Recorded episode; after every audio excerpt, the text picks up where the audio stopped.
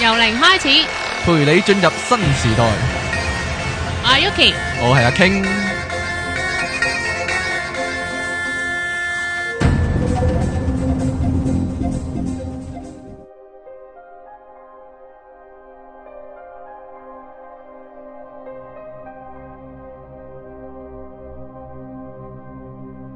一、二、三，清吧。好啦， 連續兩集，好啦，今到日。隔多個禮拜都仲喺度 清 p o p u p c o m 嘅由零開始啊，翻到嚟，我係出體傾，嗯我係 Yuki 啊，係我係嘉賓自評，係啦，嗯今日繼續有子平啊，我哋喺隔離台請咗個主持嚟，我嘟一聲先，好舒 服晒，好啦，咁就經常而家越嚟越咧，越嚟越唔正經啦，你你係啊點解我會哋變驚成咁樣噶？點解啊？ 你唔嚟咯，因為你唔返嚟啊曳咗啦， 好啦，咁誒，阿子平未走啊嘅，因為我哋仲有啲問題想問下佢，嗯啊誒，其實其實咧，嗱，誒之前講咗誒神話啦，係咁嗱，我亦都知道你係占星啊。其實我一我一路對教占星尖星係，有相當濃厚嘅興趣。嗯。咁其實啊呢樣嘢，你好似問緊我咁樣，其實應該指 評指我評問緊應佢子平啊係啊指評你應佢。我聽緊佢問，嗱係今集咧就講下咩叫占星啦，或者占星係咪堅準啊？定係嚇其實星座又真係準。我哋就賴下啲星座嘅神話故事啦嗱。星座其實咧就哦我你自己覺得準唔誒準？準噶邊一啲星座嗱，先其你實我就睇？嗱我對星座就唔雜誌嗰係啲好深入嘅。周行嗰啲即係我又我其實我唔係好知我咩月亮星座咩上升下升定唔知咩星嗯嗰哼啲嘢即係我就係知咧我就係處女座嘅啫。係，咁嗯基本上處女座描述嘅性格咧我都中嘅。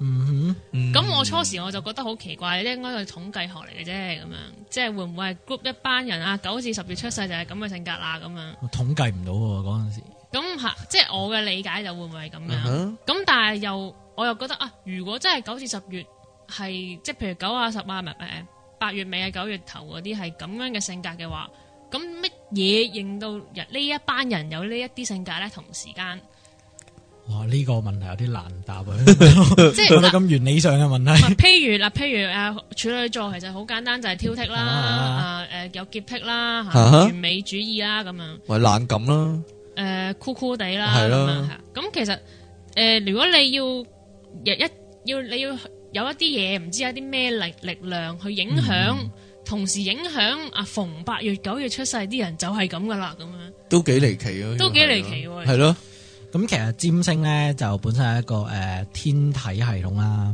係咁你頭先講一個八月九月，其實我哋可以咁樣理解嘅，係太陽嘅位置。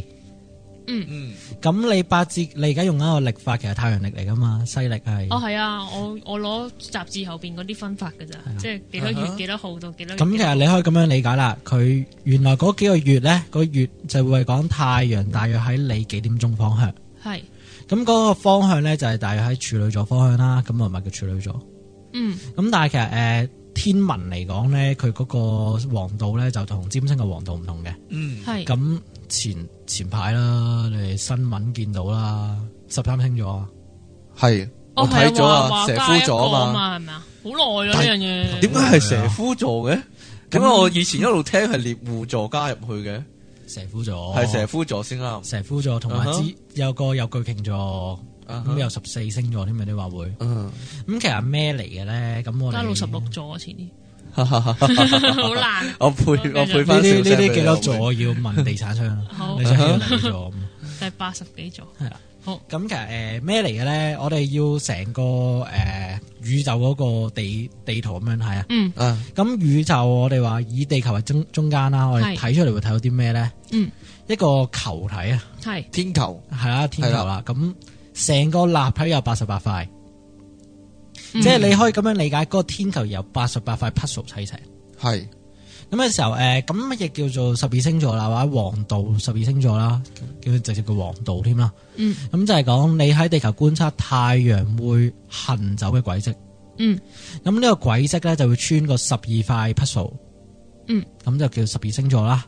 係咁但係誒呃呢十二個星座咧，由於地球本身自轉同公轉咧，佢其實唔均等嘅，唔均一嘅。嗯係即係好簡單講，例如誒地球啦，自轉咧去到誒、呃公轉嗰個 cycle 嘅時候，佢其實唔係翻翻原位嘅，嗯咪褪歪咗咯。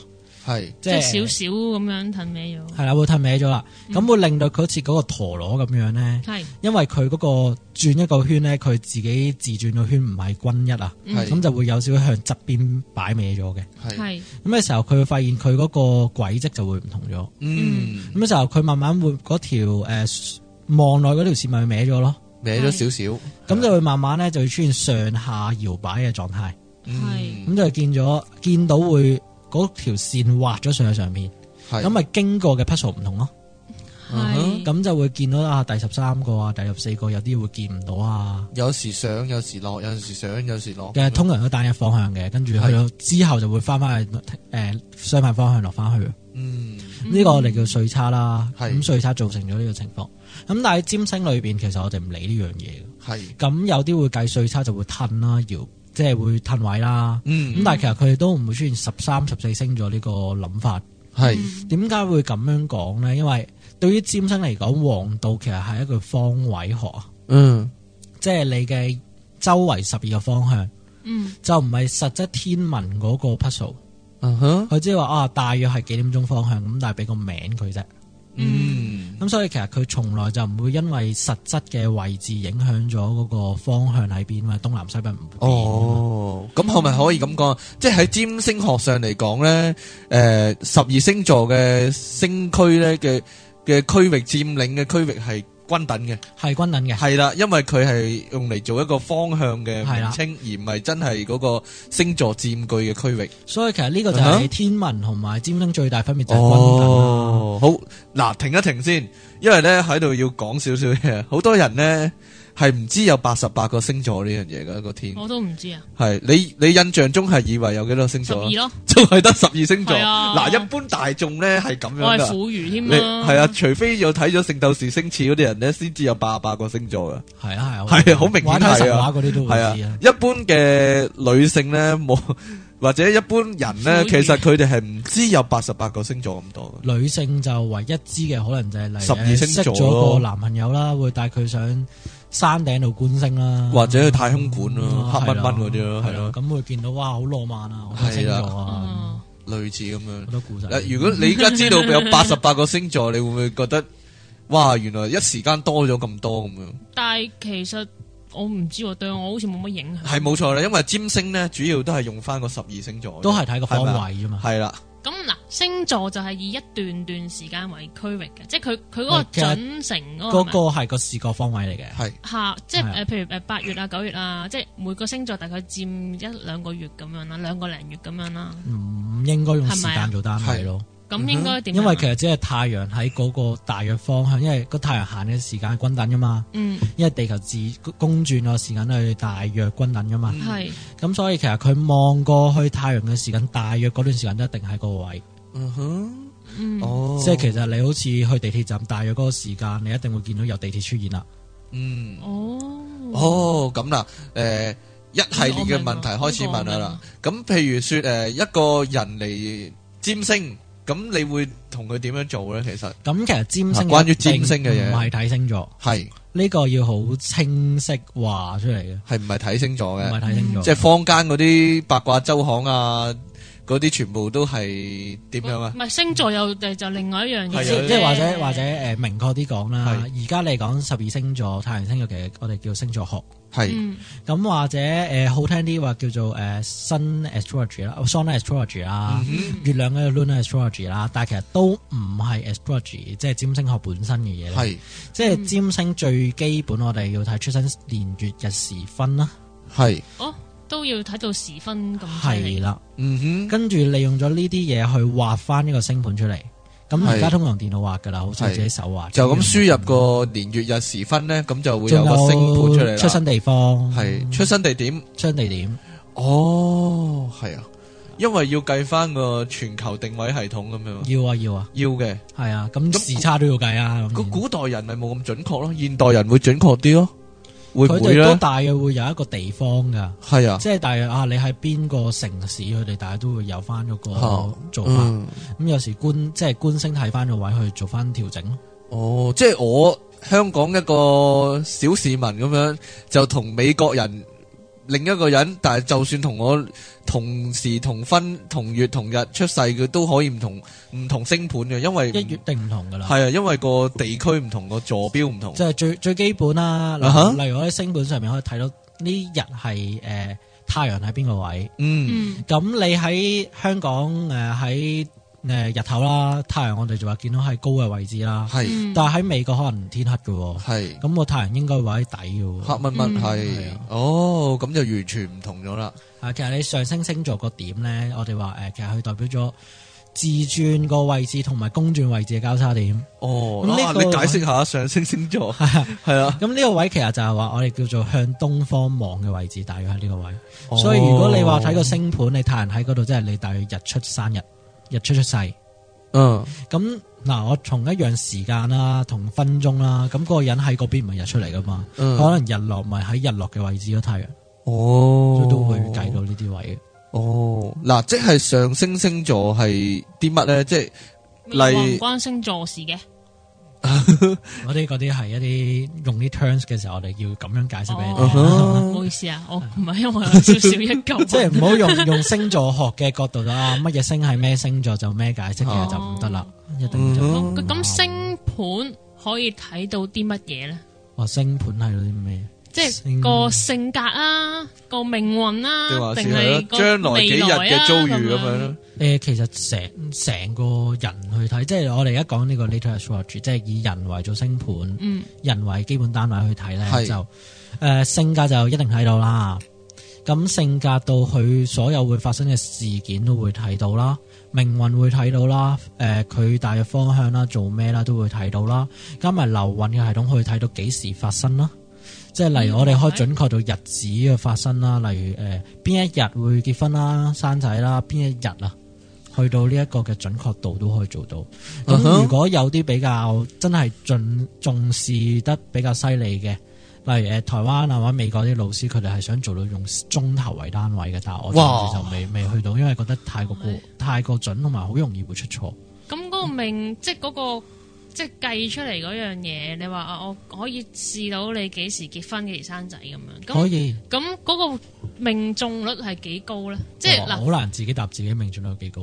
係啊，唔係，即係如果嗱，我我唔我唔唔知點樣去形容，即係譬如誒誒、呃呃可能蘇文峰咁樣，呢個係邊個啊？啊呀，啊呀呢個有一個星盤呢係個就 Amos 啦，有個道具人員係咪？ 有個唔係我哋本台嘅負責人係台主啊， 就好似玩遊戲節目嗰啲。係啦，，就拎咗佢個星盤出嚟。係咁唔係我頭先想問嗰樣嘢咧，就係話，譬如蘇文峰咁樣，咁可能啊舉例啊，蘇文峰咁樣就話誒啊，你誒流年可能有個劫啊咁樣。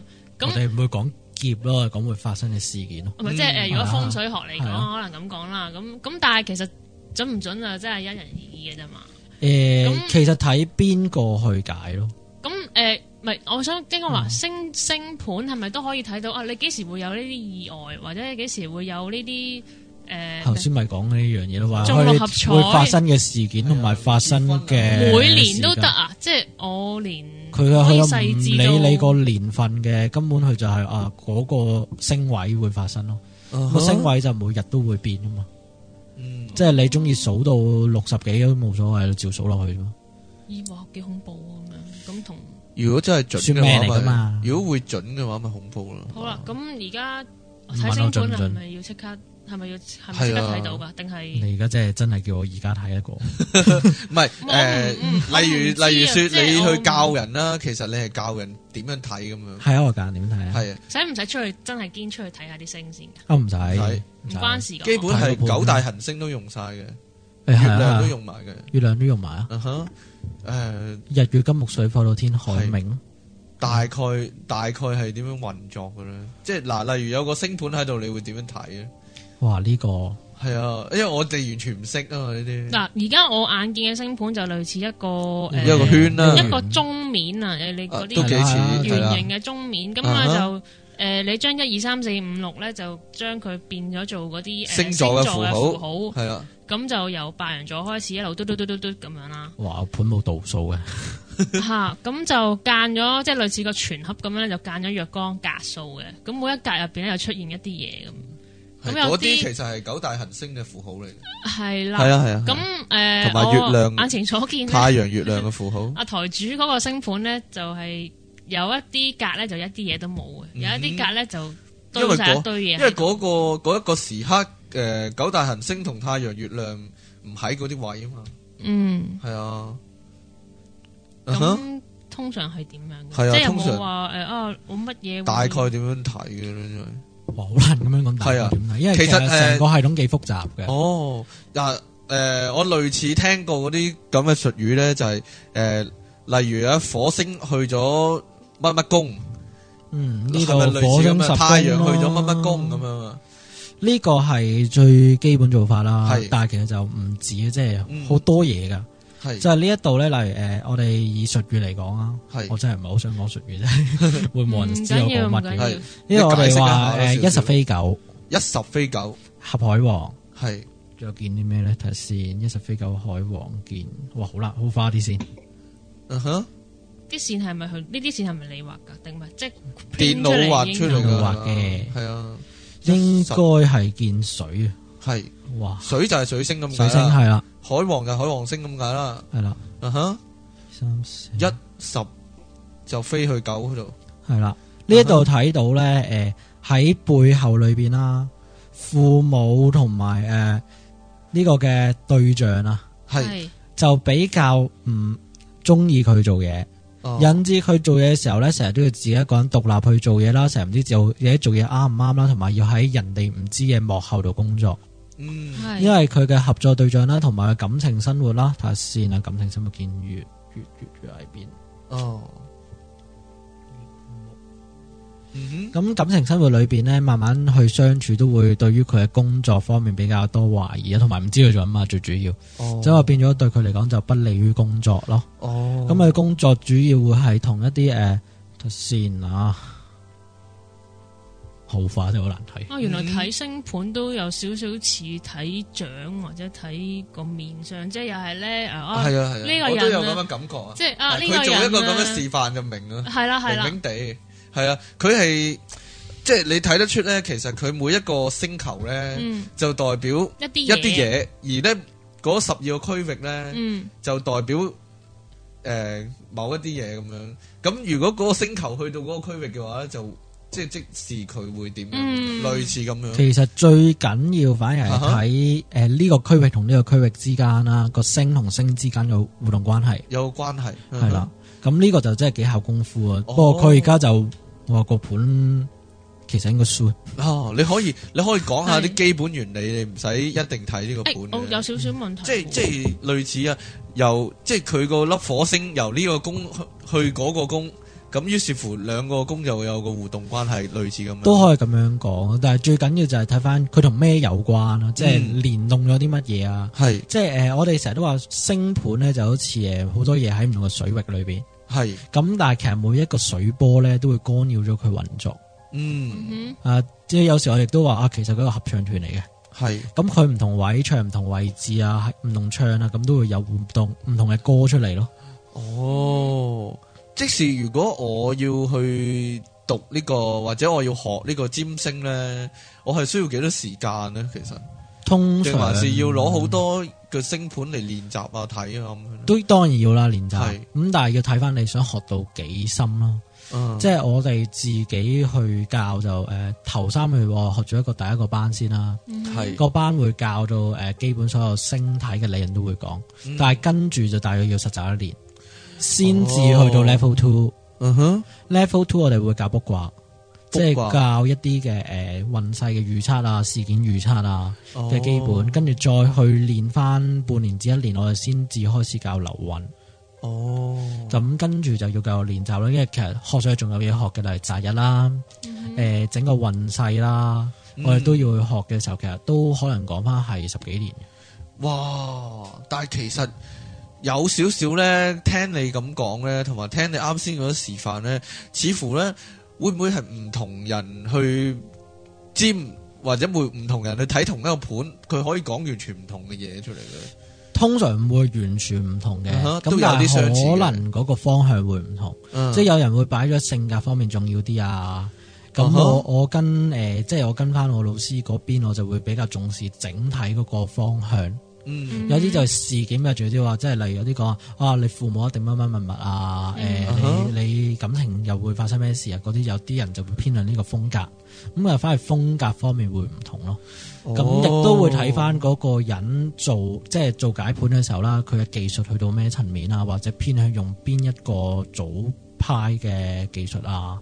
有啲人中意用一啲叫做誒嗰啲叫做誒、呃完全古典啊，系誒、我就偏向用一個自己去研發嘅系統啊，一啲強度嘅系統啊，咁、嗯哼有啲就會純用性格系統啊，都會有。嗯不過我諗應該同即係我諗大致，我嗱我上次用誒嗰啲風水命理去理解，我諗、嗯其實我諗大致都係嗰套嘢，但係咧你成集同麥玲玲解嘅嘢出嚟，可能誒、呃有 N N 出入咁樣。即係紫微斗數都有北派南派咁。哦，但系咧，所謂完全古典係咪少幾粒星啊？誒、當然啦，係少咯幾粒星啊，同埋個工位轉換又唔同係啊咯啦。我哋話誒呢一度我哋係用，哇佢哋冇寫 Peters 嚟嘅應該，啊哈應該用 Peters House 啦。咁誒、完全古典就用 Whole House 啦，即係用希臘占星學派啦。啊哈咁、其實哇，好複雜啊！呢依家突然間希臘尖星 流派，你一講到學派又好複雜，係咯其他問題啊。係啊，誒嗱誒，中國嗰啲咧就會有得趨吉避凶啦，即係啊，我 check 到你可能嚟緊啲誒運勢唔係咁好，我可能教你一啲方法去去避過佢咁樣。咁占星有冇呢樣嘢？你係用邊一類型方法啦，就要講到，即係例如，如果你話啊，知道件事點發生嚟，感情運會唔好嘅，嗯咁、你點解唔好呢？例如你做咗啲乜嘢會影響我哋，嗯會話喺呢一方面避免呢件事發生，或者事業方面你會遇到有個下屬會唔好嘅，你咪少啲見佢咯。啊哈， 咁我哋炒咗佢或者炒盡咗佢咯早，係啊盡早好衰嗯盡早結束佢，係啦，結束佢影響力。係咁呢啲我哋話誒，我哋話用最普通嘅改運方法，例如係誒，我哋知佢之後會病嘅，咁點解會病呢？我哋睇翻個源頭係因為工作過勞。係咁所以我哋都會或者因為個旅行會病，咁啊，你不如唔好去啦。吓或者休息多啲咁係啦啊樣啊咁我吓，哋可以咁樣解。嗯哼，咁如果你話另一種趨吉吉避凶嘅方法，例如誒擺風水陣啊啦嗯係，啦係啦，誒做一啲會符咒啊，咁其實呢個屬於咗誒呢就似魔法啦， magician 嘅係咯，啊 magician 或者誒係咯，或者 magus 嘅佢哋本身嗰個工作範疇。嗯嗯咁呢個呃誒或者又聽個 spell 啦，哼，係誒咒或者語， ritual 啊啦，哈，嗯係啦，咁呢啲就會係可以做呢啲嘢咯。嗯哼。因為佢哋本身嘅魔法學就係將一啲自己想要嘅現實去換翻嚟，係咁嗯但係佢哋可能會得嚟咗另一種我哋誒卡瑪啦，另一啲嘅附附帶條件啦，嗯咁呢啲就好難去講嘅，所以要揾翻呢個 Magus 去處理翻咯，自己嗯做哼就。你都未必係占星師嘅工作範疇裏邊，哼哦嗯明白哇都幾其實誒都幾幾點講啊？中國咧 就有一套嘢，我係諗呢一套咧其實類似西方嘅嘅一個方法咯。嗯啊，不過不過可以咁可以講講呢樣嘢，因為咧西洋嘅占星系統咧，係其實最源頭係咪都係嚟自埃及嘅？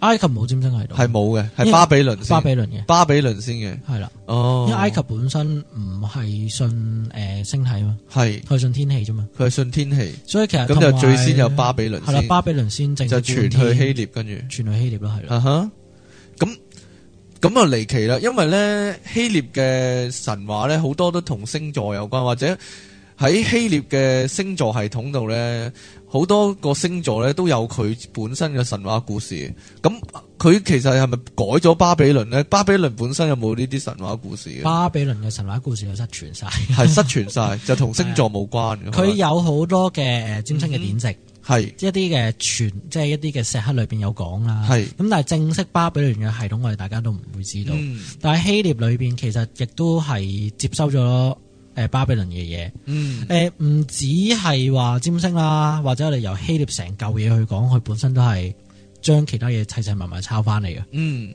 其實因為成日不斷打仗同侵略咗其他民族啊嘛，其實行商嚇仲有行商。主要行商。咁就兼拼咗人哋啲傳說啊、故仔、啊。係啦，Uh-huh 差翻，因為佢哋個文化喺最早期係落後啊。嗯咁佢同埃及同巴比倫其實最通商通得最犀利，嗯，兩個都係當時文化最先進嘅誒 civilization 啦。係咁所以佢例如誒埃及裏邊一啲嘅神話咧，都會喺希臘神話裏邊出現。嗯例如我哋講誒 Hermes 啦係，Hermes 其實喺埃及係 false 嚟嘅，將成個神話傳過嚟啦。海密斯，黑密斯係啦黑密斯，但係嗯咁赫密斯咧，其實喺希臘神話入面咧係時常出現嘅，但係我估係冇乜人識嘅，其實嗯誒算唔算算係，因為佢信差啊嘛，係佢信係差咯？因為係咯，佢佢出場機會，如果你真係有睇希臘神話咧，你就會見佢成日都會有出場機會會，但係咧但係佢大企嚟嘅，係啦，佢就冇乜特別嘅古仔俾佢嘅。係啊，但係其實佢係 false 嚟嘅，即係係埃及係 false 啦。另外呢啊喺 Curus 啦、淹過 Uranus 啦，其實埃及都有類似。嗯，咁所以其實埃希臘神話咧，好多都係有埃及嗰啲故事喺裏邊。吓咁當然有啲唔係啦，有啲係因為後期佢哋都會創作咗好多嘅故事係啦。啊，咁同巴比倫又係嘅，巴比倫就少影響啲神話，嗯，反而影響咗佢哋生活嗰個文化方向。係例如佢哋嗰個時辰制度啦，咁啊哈啊、都係來自巴比倫嘅，就係、一年有，因為一日有十二個時辰。係，又例如佢哋嗰個嘅誒、呃奴隸制度啦，嗯其哼，實都係來自於巴比倫嘅制度，嗯，嗯所以其實巴比倫對於希臘人本身嘅生活方法影響好大，係，但係佢哋嘅學術就好多嘅神話都來自於埃及啊，去影響咗。嗯，所以其實誒、呃希臘人呢，佢點解話佢哋文化好先進呢？因為佢集國家之大成。嗯，嗯咁、哼，所以佢哋你講話哦，占星學其實喺希臘手上咧，就將佢哋轉換過。咁轉換完之後，就由於希臘影響咗成個歐洲啦，巴比倫都嗯哼滅咗啦所以希臘人嗰個影響力就其實比巴比倫大。嗯，嗯，跟住就傳到羅馬人手上啦，羅曼就 kill 咗個占星啦，係啦， K.O. 咗占星係咩意思啊？因為羅馬人呢，其實佢哋冇咁樣嘅數學技巧去做占星嘅，嗯，因為係，以前我哋冇電腦，佢哋真係靠觀星啦去測量啦，嗯去揾到星體位置。嗯咁但係羅馬人佢哋根本冇咁嘅技術去繼續做占星啊啦，嗯所以占星喺羅馬人嘅手上面係一種娛樂嘅方法啦。誒、玩俾你去諗一諗呢個問題。如果羅馬人攞到一個占星咧，佢哋會喺乜嘢地方度用得最犀利咧？用喺鬥就喺邊獸，度點樣用喺鬥獸？ 佢淨係諗起羅馬有鬥獸場啊嘛，邊只獸最強咁樣？用喺咩地方啊？占卜啊嗰啲咯，其實誒頭先啊沖涼唔係，係咪啊 真係真係喺鬥獸方面嘅。係 ？Yeah，中啊！咁其實係咩咁得咧？意？我哋可以咁樣理解，我哋喺馬會門口擺得多檔。哦，賭博係啦，其實佢係賭檔嘅 partner 嚟嘅啊哦，即係啊，今場啊，邊個贏邊個邊個贏會打係啊贏晚報咁貼樣士嚟嘅哈，。哦係啦，啊哦，咁但係你因為佢哋冇咁嘅技術去做啊，就用喺無聊嗰方面，誒同埋準確度好低，係所以因啊為占其啲好低層次嘅嘢。其實係佢哋嗰個潮流咧就造成嘅，係係咁變咗你由於唔準啦，其實慢慢羅馬加埋後期嘅宗教問題啦，係都喺希喺歐洲其實都冇過占星一段長嘅時間，係黑暗時代所謂係啦，打 H 嗰邊啦，係啦咁反而點解而家仲有占星係咯，呢咁依家係點樣發掘？重新發掘翻係啦，其其實係誒希臘人咧喺俾羅馬人去滅嗰陣咧，係咁統治嗰陣咧，其實好多人走咗佬噶。係咁走爛走咗去誒、呃阿拉伯，嗯咁就喺阿拉伯裏邊咧，同阿拉伯人一齊去繼續研究啦，教阿拉伯人玩啦。嗯所以其實誒、呃例如煉金術啦，例如誒、呃占星術啦，都係阿拉伯人嗰邊研究咗好耐。嗯，跟住到文藝復興啦，跟住佢哋開始想復辟翻希臘人嘅文化啦、希臘人傳統啦，嗯先阿拉伯人翻身上買翻好多典籍啊，翻咗好多典籍翻嚟。哦，又傳翻翻過去，所以 Alchemist 咪最 最煉金術係最重要嗰個例子啊！幾似佛教啊，真係。我佛其實我嗯有好多因為佛教佛經問題，咧，以前嗰啲佛經咧嗯，過咗嚟中國之後，跟住佢印度嗰邊反而沒落咧，咁要啲印度人翻翻過嚟中國攞翻啲係啊係典啊籍係翻啊，去啊嘛。同埋其實個情況又幾傳下類傳下似又傳咗幾個版嗯本。哼，你係咪仲有啲問題問？有啊有啊，但係咪要下一節啊？係啦，我哋休息一陣先，翻嚟再問，嗯再再問啊，子平好啊，啦，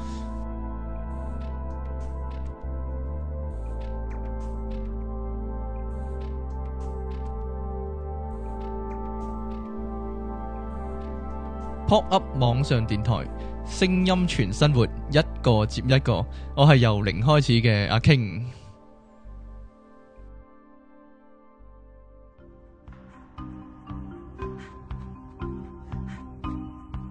翻到嚟 popup.com 嘅由零開始啦。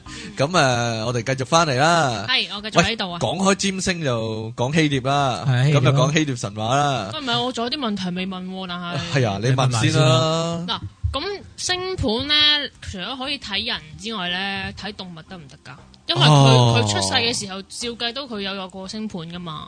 诶嗯理論上係得，係，問題係你唔知解緊啲咩，嗯，即係例如解性格你啦，，或者解佢幾時死咁樣咯。即係你對住只動物，你其實係咪可以形容到佢性格咧？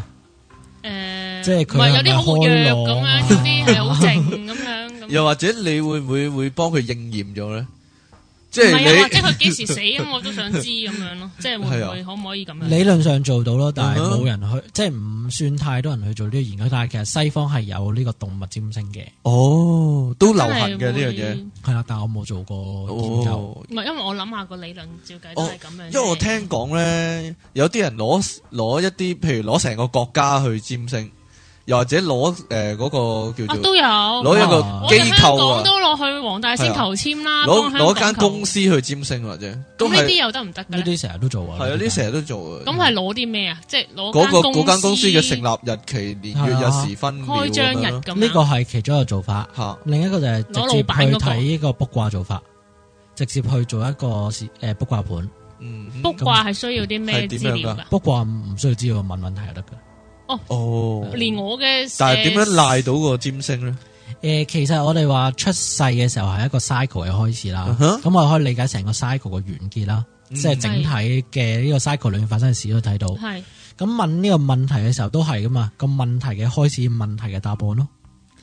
哦，咁啊、咁用遠嘅成 cycle 呢個 cycle 對應喺問題上面，即係呢個問題嘅生日。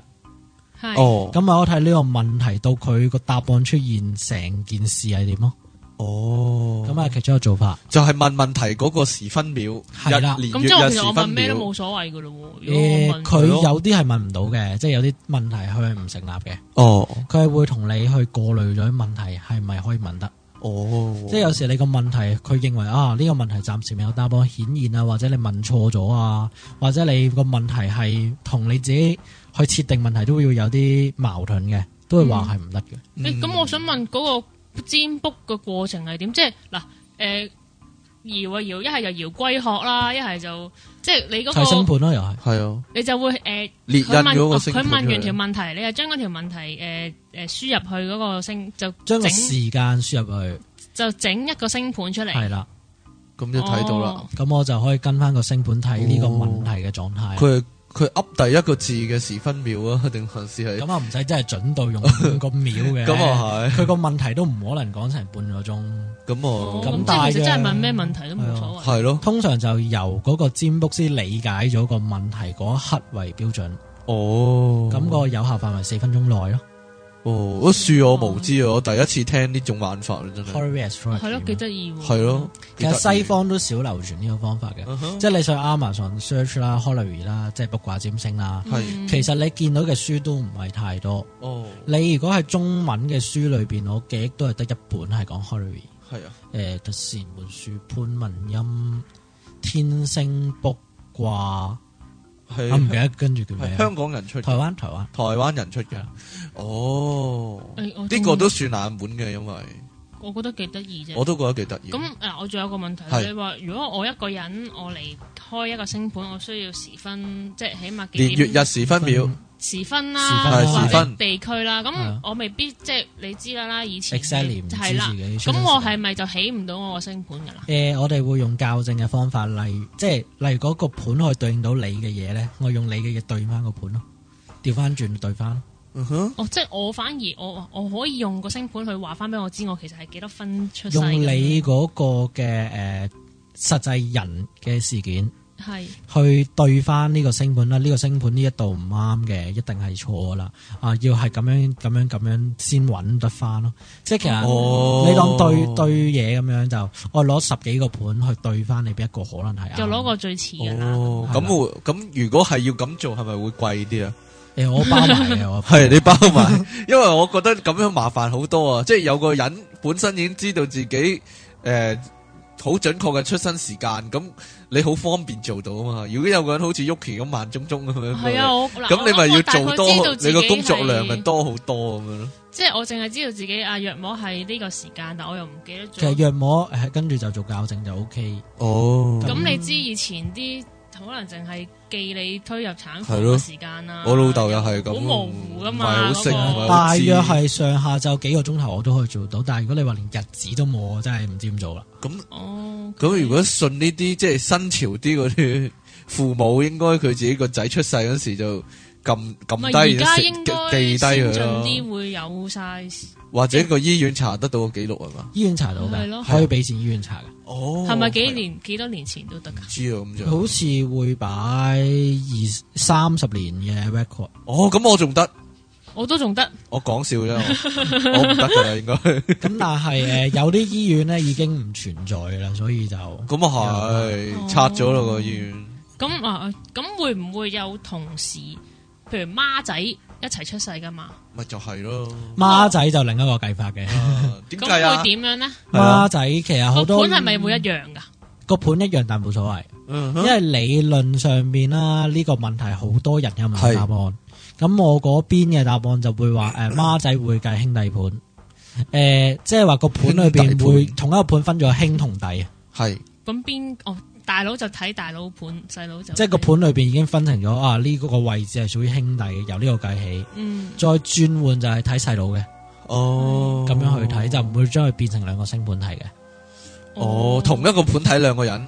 係啦，即係分，例如分一分為二，即係上半 part 咧就屬於阿哥，下哦半 part 就屬於細佬咁樣。可以咁樣講啊。哦，咁複雜哇，幾離奇喎，幾得意喎姊呢個。妹咧，如果孖 妹咁一樣樣一樣啊 咪一 龍樣鳳胎 咧。玩嘢啊唔你？係啊，我唔知啊，可能會唔會有第因為其實佢上唔計男女嘅，哦，係男女哦冇幾影特響別嘅，嗬冇影啊響嘅啊！即係所有盤男女都冇影響嘅。係啊，唔理㗎。哦，哦，因為好好多人咧會話咧，點解有啲孖仔，但係佢啲遭遇又唔同，係啊係咁樣啊性格係啊有有啲唔同咁樣係啊係啊嘛係啊因為睇嘅方法根本就唔同。哦，就係因為咁嘅原因。 係咪所有盤應該咁講？成我成日覺得係啲樓 盤，你講講嚟講去好多盤係筍筍盤、 靚盤，唔係咁係咪即係話其實冇一個盤會會一樣或者重複嘅咧？咁其實總有機會重複嘅，即係可能產房啱啱真係咁啱推咗一齊出嚟都冇辦法，呢啲就真係未遇過。咁、咁但係其實嚟講，四分鐘已經有分嘢，其實好少話真係會重複，但係基本可以話唔會重複。嗯，哦因為啲星球、啲星球啲運行唔係啊，咁你知一幾分鐘又秒唔同咗。佢計埋自轉噶嘛，地球係咯，係咯哦，咪咁咁啊一定唔同咯。即係好犀利喎，我覺得即係係啊，所以咪話咯，好你你嗰啲八卦雜誌嗰啲咧，或者周刊咧，咪得十二格嘅，但其實係應該可以做到每個人都唔同啊嘛，即係嗰段星座運程唔係，但係其實嗰啲都已經好誒嗰啲自己寫嘅，其都弱實。呃嗱，話你今個禮拜發生咩事嗰啲，梗係未必準啦。咁但係你話誒講性格啊，或者講諸如此類嗰啲，其實嗰啲一般都普遍準噶嘛。嗰即啲係其實喺星盤裏邊係有嘅，嗯占星裏邊真係有呢樣嘢，即係個太陽喺咩位置，其實佢真係有嘅。係咁但係其實係咪咁樣就係完整嘅占星咧？啊咁當然唔係啦。哦我，想問你係咪仲識其他呢啲嘢，即係譬如紫微斗數或者唔識啊，識算命就唔識。嗯算算命命嗰啲係占星嘅算命，我哦就真係得，因雖為然叫紫平，但係唔識紫微斗數我嘅。諗我諗住睇下有冇得比較下，其實兩樣嗰個其實就哦啊技術方面可以話比較同交流啦，即係可以切磋。但係如果你話邊樣準啲，我可以答係冇得交流嘅，即係睇啊即係睇人係嘛人係啊嘅，即係有可能有個人就係玩占星玩得勁過我，或者玩到好渣 嗯渣過晒所有人，你都唔知，嗯哼所以都要睇翻個即係。武當對少林，你冇得講話邊個武功高啲嘅，就哦係好多個人睇人結果咯，即係葉咪問對睇啊，李小係龍咯啊。睇個師傅勁唔勁。係咯，不過我就睇其實一路準都唔準追緊嗰樣嘢，就係啊點解啲星嘅移動或者啲星嘅配合就係啱啱就係我節目開始問嘅啊哈問題啦，即係就會影響到個人影響個到個性人格。咁樣，或者憑啲乜嘢啊？即係中間個牽動啊，誒誒嗰啲引力啊，定點呢樣個唔係技術層面問題啦，理論層面問題啦。係啊，令到佢有冇有冇相關理論可以略略解釋其一下實就好好一定模冇好啊呢啲一含定糊啦，冇係啊。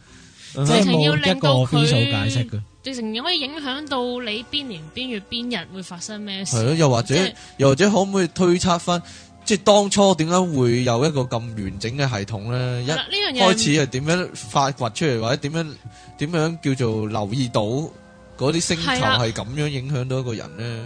都真係幾奇妙嘅一件事。诶，冇、可能即係以現今科學啦，冇可能話到俾你聽咧，嗰、個嗯哼占星咧點解係可以影響到個人？係，呢、個冇可能嘅，因為而家科學裏边係未做到呢件事。嗯哼係咁當然啦，好多理論話啊點樣點樣點樣啦，咁但係其實甚至乎你可以認為啊，占星其實唔係星體影響人都得㗎，係，因為可能即係一個诶、呃不斷嘅循環 cycle 咯。即係例如水星個 cycle 呢個 cycle，咁唔同 cycle 重疊會造成咗啲乜嘢效果啊？時間性嘅影響亦都有可能，所以你話占星點樣影響到人呢？真係冇人知。嗯哼而家就有啲理論話啊，嗰、個磁場影響啊，或者個星係體引力啊，咁呢啲其實大家可能講講下都可以講到一堆出嚟。嗯但係係咪有 proof 文呢？冇證據可以做到。係，因因為現今科學始終做唔到呢件事。咁但係而家，所以我哋唯有做一件事就係話啊，我哋做統計，去統計下占星個結果啱唔啱啊？嗯去肯定占星有冇影響力，或者靠個人經驗肯定我我用咗咁多年，我都覺得好準喎。咁我覺得係準咯。係，咁唯有係咁樣咯，即係用一個我哋未有理由，但我哋 proof 到嗰個嘅係個效事嗯果件出嚟係咯。啦，就即係係咁等樣。於算命啊，嗰啲都係係都係啊，你唔知點準解，唔知點啊解會咁，但係實就真係有用，就真係用得到咁樣。就係因為我其實我睇咯，即係嗰個問題就係我都係覺得啊，真係真係好得意啊呢樣嘢，係，即係你嗯哼要諗下喎我劇本一樣喎，即係我。哦，我直情話俾你聽嗱，呢、個誒呢、個演員啊，呢、個 King Sir 呢一個演員，嗯哼，某年某月某日咧落街咧就會撞到個靚女，個靚女就做咗佢老婆啦咁樣。 但係其實嗰個王祖藍嚟噶，系啦，咁原來揦嘢嘅咁嗯樣，哼即係呢呢樣嘢都編排好晒，我覺得就好犀利。嗯，啊啊，有八卦問下，例如依家誒一般公價有冇公價㗎？即係譬如我去尖個星要尖幾個錢星啊開個星盤，問問我嚟緊呢年嘅運程咁樣，香港就真係冇乜公價可以係。一因為般其啊實幾錢至幾錢咁樣咧？我自己三編百幾又有， 300幾幾又有千蚊又有。哦因為香港做占星師唔多啊嘛。哦講口碑嘅，誒講嗰個人想開咩價，因為其實誒、其實加加埋埋都唔都係講緊十個人到，即係香港嘅占星師係啊，十個人度哦。咁、比較出名啦，咁比較係出名十個人到啦，啊咁你係咪所以其中一個啊，我應該唔算咯，你唔算，你係教嗰個誒、我都有我都有 service 嘅，係。係嗯咁哼嚟講變咗誒、你冇冇得特別大比較咯，所以公價就其實個價個 range 幾大，哦即係朋友價又又得，啊海鮮價又得咁嗯樣。有啲即係唔同占卜師、占星師批個價都唔同，因為你唔知塔羅牌咁做到成行成市，個個嗯都哼可以參考人哋價錢啊嘛所以冷門嗰啲着數啊，其實係某個咁某個咪快程啲搞一度。個出體出體問姻緣嗰啲咧，我哋數佢係出體嚟問你 姻緣， 嗰啲嗰啲嗰啲 course 咧，睇下得唔唔得得？唔得，我自己編一個星盤上門，會唔會又平啲 咧？問埋晒啲叔自數嘅嘢。己冇乜分別自㗎，備一個星盤上睬嚟，你傻嘅都。冇乜分別㗎，我睬都係咁睇你嘅傻咯。哇，其實誒、呃有嗰啲你用緊嗰啲電腦程式咧，係咪要係咪要買翻嚟噶？有要買有唔使買，有唔使買嘅，係啊係咪都係同一套嚟㗎咋？唔同買嗰啲係靚啲。啲啊，試用版或者係嘛準確啲啊。佢哋話準準確啲確啲咯，即係啲描述準確啲，同埋多功能啲咯。哦，即係 print 可能個底子有啲花紋嘅，即係 XP 同九百嘅分別嗰啲，或者佢 Vista 試啊用版可能有水印喺上邊即遮係住你嘅。即係會有啲網站咧，直頭係就咁上網輸入個有有哦，有係啊都係啊有嘅。有嘅，哦，咁幾好玩。 ，Yahoo 都有係㗎，但我唔識咩睇，紫微可惜咩我唔識睇啊。編完個嘢出嚟都唔知做乜，係咯，咪就係咯，可惜我唔識估睇咯，咯。跟住喺就係度估啊呢個咁但係其樣。實大家都係用天文力嘅啫。嗯哼，即係其實你就算冇攞攞本天文力啊，攞本工位力，你照跟住畫，其實都畫到。所以其實誒用咩 software，我覺得唔係太重要咯。係嗯你個人嗯最緊要你自嗯己識計。理解個其先實重自要。學得唔得㗎？即係有冇人真係走去好多時都可以自學。係，但係睇書就好麻煩。呃哦即係未必明明咁樣。誒、啲書太即係太多選擇啦。嗯，誒、如果中文嘅書咧，其實嚟嚟去去嗰幾講嗰啲嘢啦。嗯，咁呢、個就變咗你學唔到啲乜嘅其實。嗯哼，但係鬼佬書咧，就唔多係啲話佢唔好，但係咧就會浸死你嘅。嗯哼，浸死我只味先。即係你首先你去 Amazon search CS Project，你會有幾千本俾你揀。哦，咁你誒、呃、問題幾千本裏邊有幾多本係好書咧？可能加加埋埋都唔俾有一百本。嗯，跟住就要揀出嚟，跟住又我又要係啊，再睇一輪你就嗰係啲要英文揾書好嗰啲書，你已經好嗯難揾。嗯，咁同埋誒，佢哋而家嘅潮流偏向咗要迎合個市場咧，系就好想做一種例如工具書啊、字典書咁樣做咧。係其實對於學占星嚟講未必有好處，因因為為你個查嘢就咁，係啊個原理唔明啊。系你要明個原理，變咗你要透過呢啲嘢不斷去比較啊、類比啊、查翻點解咁樣做，你先可以學得到。嗯所以其實誒、呃要自學其實好困難嘅喎嗯哼即係唔係話唔得咯？但係我覺得你要學到去比較高層面啲啊，或者一嗯啲理論啊，書又唔會寫啊，你自己又未必諗到，其實比較困難。嗯，嗯，不過都係嗰句啦，即係誒點樣講咧？就 係唔係因為有其你實又我興點樣都講我都識一嚟㗎啲前輩咧，就嚇有陣時會自學，即係自己學下睇相啊，學係下算命咁樣，咁都有陣時又真係誒都俾佢學到啲嘢翻嚟嘅咁樣。唔係咁，唔係我唔能夠講話自學學唔到或者點樣啊嘛。咁嗯啊你啊哈梗係學游水，你都可以自學㗎，跳落海啫嘛。嗯哼，咁誒跟人學啊，梗係快啲啦，有技術有成啊嘛咁咁睇下你視乎，即係你想想點係其啊樣？實最困難係揀書嗰部分咯，嗯哼，嗯，因為誒。呃同埋要識英文。識英文呢個當然 啦，因為其實占星裏因面為最好嗰堆書咧，都係比較難買到嘅。嗯哦，通常我哋都會去翻啲占星嘅專門嘅網站嗰度咧去買嘅，哦，係啦。咁同埋啲啲英文好難哦睇嘅，因為佢其實係古英文翻出嚟，嗯因為佢本身拉丁文版翻譯噶嘛。哦其實最好嗰堆都係拉丁文。咁當然而家有啲其他嘅新嘅占星就本身英文寫可能好睇啲啦。哦，咁但係我自己嗰學嗰派就係跟古嗰派嘅。哇，咁即係要學埋拉丁文啊，最好學埋拉咁大丁劑文使啊唔使學埋拉丁 舞啊？咁啊唔係，咁最好學埋拉丁文啦啊，風趣咗啊 你點，啊？唔係咁誒，唔係冇嘢啦，仲俾人串。唔係你講啦， 你講啦，喂，咁你哋成班嗰啲咁嘅占星師會唔會有啲學術交流啊、比拼啊咁樣咧？即或係者間唔中明，爭暗鬥，明爭暗鬥又行行都有啊！哎 呀，但係會唔會間唔中都有出嚟交流下啲咩心得啊？香港我就少啲研討會啊喺香港我少啲，嗯哼，但係我都好多時同台灣嗰班就喺網上會做，嗯做一啲交流，做一啲或者交流討論，係啦問題討論，有時我老師都會谷埋啲學生咧走嚟問我意見，即係走嚟揾我傾啊，叫啲學生嗯傾哼，咁啊咁咯。嗯，會唔會有啲盤自己其實啊，我都真係唔係好睇得明。互相睇咁樣我或哦要去者。請教下啲朋友攞先啲咁盤互睇樣，咁係啦樣係啦，或者即係會唔會都咁樣咧？有時都會有啲好奇怪嘅盤嘅，咁係都會去攞去做特別嘅案例去做分享咯。啊！咁啊，成班人出嚟就哇，有啲咩我有我有啲有啲比較叫做特別啲嘅特殊啲嘅問題，哦問可以問，即係例如咧嗰、個你你睇個盤係睇到嗰個人死亡嘅，會唔會有啲咩特徵啊之類咁樣？其實呢個已經唔準嘅，係，點解呢？誒，其實好多人就話唔準係有啲話咩準，有啲話唔準啦。嗯其實點解話唔準呢？因為以前我哋觀察下啊，原來咁樣係會死嘅咁啊，mark 低咗啦。其實係個星盤嘅發展就係咁啦。我以前睇過咁樣咁樣，我就 mark 低佢，跟住呢 mark 低咗啲嘢，大家再諗，再諗上去就推測推理會係咁。哼，係，咁就慢慢咧 mark 咗，跟住又根據經驗唔準就揾點解唔準，又不斷過濾咁樣做成。咁係，嗯但係問題係以前你幾多個人死啦，好多原因嘅，嗯，咁就將啲原因歸入咗為死嘅。但係發現咗一個問題就係而家醫學個發展已經超越咗呢一樣嘢，有一哦，啲已經變咗係唔使死啦。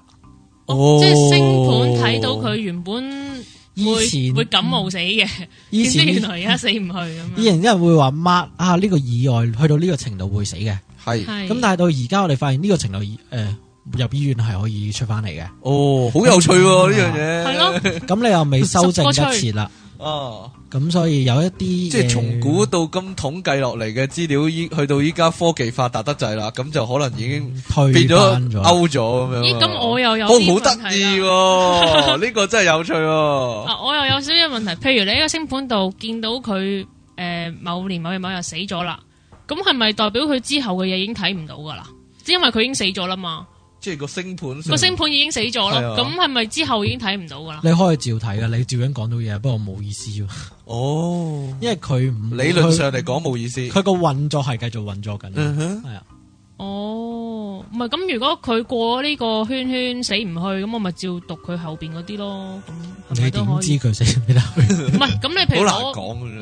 攞你話，不過誒係啊，係咯，你有冇咁有冇類似咁嘅行規咧？即係有啲人話誒睇風水或者睇相睇到嗰個人係嘅唔命講運得係咁係啦樣，啊，會死或者好大劑咁樣就唔唔講係得幾天講機咁不樣，可類泄似咁漏。啊樣。我冇呢樣嘢，冇呢樣嘢但我唔會斷死咯，你唔會斷斷斷佢佢死死，咯，係啊係，但係你會斷佢有誒類似有咩術語咧點？解唔大斷劫你？點解唔我大會？會劫啊嗰啲斷有意外啊，有意外或者有病啊，要留意身體邊部分啊咁。哦因為通常我自己就會斷嘅嘢就應要有八成甚至九成以上嘅信心我先會講嘅。哦如果係話死我自己覺得唔準啊，我可能寫得五五波啊，我都唔會去講。哦，咁我都要求個準確度要偏高啦咁如果事後真係死咗，你咪會好後悔咯。冇即係啊講點解我冇唔講講俾俾佢佢聽聽咧？咁佢病嘅，咁佢死嘅原因我哋話意外啦、病啊啦，我叫佢留意咗呢啲問題咯，佢自己唔留意，搞到最不過最 worst 嘅狀態。有個好處嘅，啊，佢應該唔會翻嚟投訴嘅。如果真係死咗嘅話，你又點知 啊？翻唔我都未必投會知訴， 翻唔到你投訴啦嘛。可能投訴咗你唔知咧。咁啊係，咁但係如果我自己都會，我自己方向就唔會好明顯、好明確地講個結果。嗯我哼講造成嘅方向啦，我即係我風格就會講造成嘅方向啦，大致造成嘅問題啦，嗯我就好少講個 result 嘅。哦，咁所以例如你講話啊，佢會寫咗招話啊重病呢段時間會有病，點解造成啦？要留意咩問題啦？咁我都唔會講話會死咯，但係如果留意唔到個問題，等等佢惡化咧，就佢後果自負啦。嗯，嗯喂八卦少少啊，問啲私人問題啊。so far 咁耐咧，你都有一啲叫做服務使用者啊，啊，係佢哋評價都係都幾準確嘅咁樣啊。係因為唔準嗰啲應該唔會揾我嘅，哦唔會再唔揾準我嗰。啲會唔會嚟投訴 咧？即係喂，你又話我咁咁咁嘅應該咁唔會啊。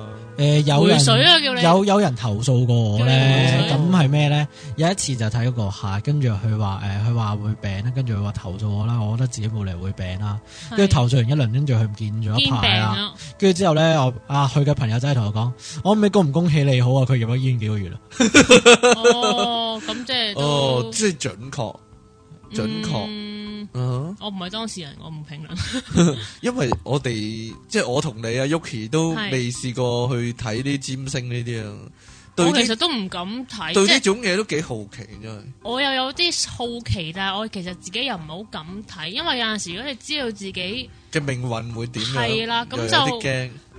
啊，又好似唔知點咁係啊樣，所以其實我頭先話我個風格就係講呢樣嘢。你有冇自己？幫自己睇過？我咪睇到我呢一年病到飛起，哦 ，你有會唔會睇到自己幾時結婚生仔？避無可避嗯啊？我唔會睇咁遠咯，我自己啊哦。，咁都係嘅，即係一識到我女朋友啊，即刻走去睇下呢個係咪你堅嘅係先會咁啊樣。因為你會比較好奇咧，究竟上到去一個占星家係啊，上面係點樣？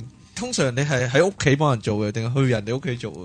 我通常會喺我鋪頭做嘅。喺你鋪頭做？哦，你係開鋪頭咩？啊？唔使我係啊當面噶嘛，電話、email 都得噶嘛。咁即係點收佢睇錢？你咁你點收過數錢？咯你解點樣釋？不過不過嗱，不 過我哦我係覺得計嗰個誒收費時間啊，所以咧哦我係律師一樣嘅 我係會撳鐘仔嘅。收費時間啊。即係撳咗個嘟嘟喂，啊。咁你講我一世，你咪有排講，逐喂睇年你幾時想我收線？逐年逐日講咪有哇？你點哇解一分鐘幾錢啊？咁可能你好 想，咪我計鐘頭係計咯咯。你好恨聽落去啫，可能你想聽落去咪加鐘？係咯。哦，哦，我就做唔到呢啲嘅啫，啊，我試講唔過到咁多 嘢。 出體出出一個鐘再加。出體出。哦，我唔記得咗邊個同我講過話嚇講咩啊，誒、外國又係有啲類似上網諮詢嘅服務嘅，即係係咪哦問係咪問賽斯？係啊係啊係啊係係啊，咪，賽斯係回咪你歸話俾我啊，知㗎，係呢個節目話講出嚟哦嘅，太多資料話咩俾我啫知啦， 咩即係啫，唔係其實都有呢啲嘢嘅。有我覺得有有有好有佢仲要好有系統添喎。係啊係啊誒誒你 email 幾條問題，跟住咧就有個類似賽斯嘅人就會答你嘅。係啊係啊咁，樣咦你會聽翻舊節目嘅呢咩啊？個幾多唔係年前嘅？啊！呢樣嘢我好耐之前入係啊咗腦，但係我唔記得咗個來源喺邊度嚟。哦，係啊，係啊，似係都有啲例如塔羅啊，我我知道都有啲人呢係有個咁嘅網上 email 問問題嘅服務㗎，嗯係啊，你會唔會搞翻個咁樣？我唔中意用呢種做唔中意呢法，係啊，都係中意因為面對面，因為有時你誒，嗯我哋覺得成個過程裏邊咧，我要點樣去描述啦，同埋我懶打字啦，咁呢咁啲都係好大嘅嗯 懶打 字好大嘅心理啊，壓力。你 竹谷成員嚟喎，你懶打唔字，你有時你去解一啲嘢俾人聽咧，你會咁啊係捉對方反應，嗯，唔係話呃誒睇下自己啱唔啱，因為我講未來啲嘢大家都唔啱啊。咁但係係我知你明唔明，嗯，咁所以我都會去點樣去面對面去同你講解。有時有啲嘢你唔想俾我知，咁變咗，例如你去校定個盤嘅時候咧，會有問題啦，我都可能會留意翻。同埋好多時有好多對答問題啊，嗯，嗯我 email 同你對答會好麻煩。咁啊係，都咁啊係係，即係例如我頭先講定盤啦，咁我可能要問你好多問題，你以前發生過啲咩事啊？你嗰個出生時間係點樣知啊？呢啲我都要去同你做校定。咁可能呢度已經回覆咗十六七個 email，我真係唔係好想同你覆。哦。都幾有性格喎呢位占星 師，即我係諗有錢都唔我賺。諗呢 啲咁冷門咧，而又需要即係學咁耐嘅嘢咧啊，佢出得嚟撈咧，其實都一來應該都有性格，二來 咧你你撈得到咧，都都應該有料到咁樣。咁我話撈唔撈得到嘅，啊你正職嚟㗎，正正嚟，係正職嚟㗎全職全職㗎，係啊，咪所以我咪主要教班。我哋覺得係啊，主幾要時教班啊，聽到未啊？ 係我夠主要教班啦， 你你正職主要教班咩？我就嚟正職主要教班。嚇真係㗎，真係㗎。啊，唔好講呢啲，唔好講呢係啲，咩？唉，講呢啲唔做係咩嗱，啫？我諗我又要再重新啦。阿係阿子平唔好唔好，阿子平老師唔好介意，我哋要重新講一句嘢就係係你咧，講啊我哋呢個節目咧同所有誒機構機構啦單、位單位啦、課程啦、係。誒人物啦、係導師啦係冇掛鈎嘅。冇利益衝突，亦都冇利益關係，嗱，亦都係啊冇特別嘅宣傳成分，我係哋亦都唔特別鼓勵一啲學員去學某一啲嘅課程係，即係但咧係如果你有興趣嘅話，你哋自己係啦揾揾相關嘅方法係啊係啦，課唔程啦該嚇，即係誒講嗱，先小人後君 子，我哋就我哋就誒，你學唔學到又好，你哋俾咗你會唔會幾走多去學又錢，好，係啦，俾咗幾多錢去學都好咧，其實就唔係好冇關錯我哋事。免責聲明先係啦。啦，免責聲明咁就誒都係即係係啦，我哋嗯我哋就鼓勵哼，我哋啊介紹一啲新嘅嘢啦，新事物啦，系啦，我哋係就啊鼓勵我哋嘅聽眾去知多啲嘢係，啦即係知多啲啊！原來呢個世界上有樣咁嘅嘢，原來香港有呢咁嗯嘅嘢可以接觸下。咁如果你覺得啊，好似唔知點樣，可能買本書睇下，哇嗯或者即係上一啲 forum 度討論下，咁樣都都得嘅。我印象中係有啊，但係我唔知係咁少人，即係咁少人即係做呢個占星呢樣嘢。學其實都多人嘅，係咁但係真係正正式式企咗嚟做，其實就唔係好多。嗯哼，嗯，你因為咧，因為呢幾年叫做有個 New Age 嘅熱潮咧，嗯所以好勁多人去玩塔羅啦。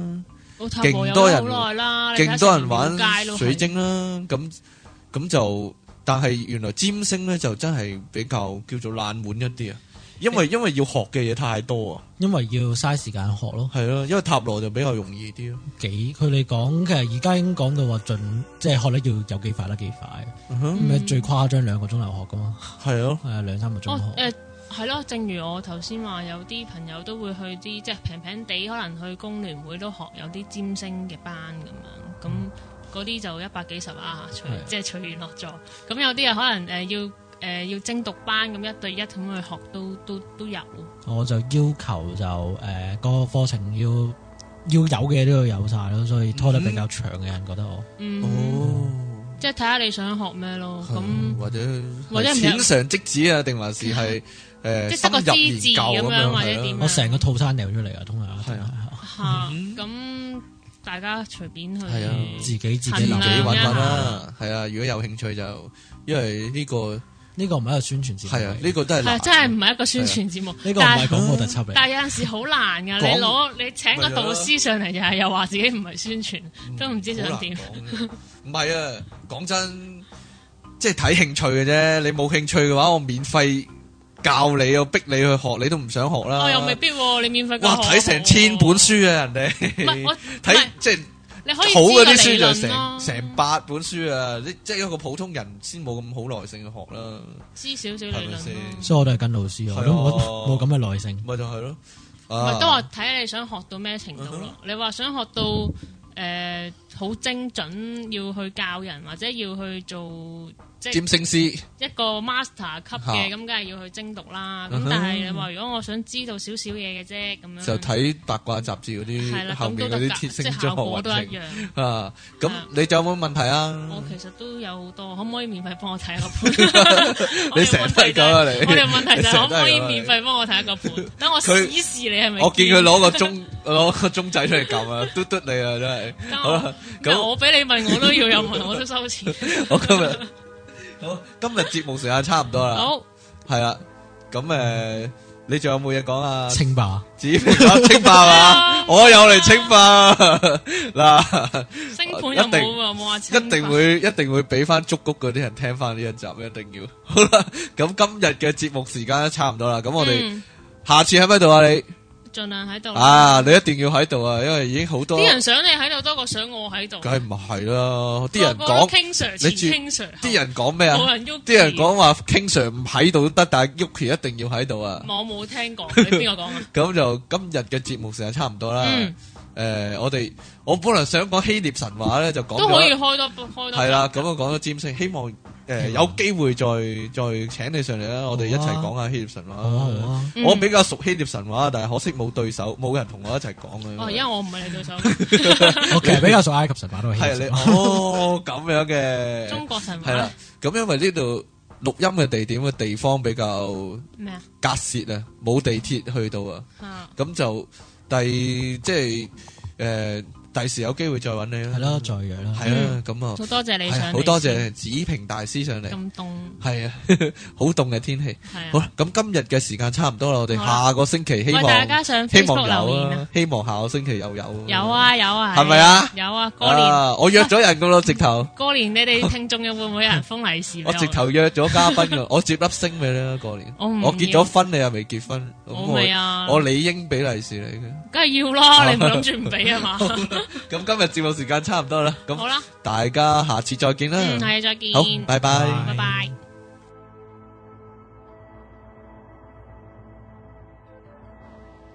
pop up 网上电台，声音全生活，一个接一个，我系由零开始嘅 Yuki。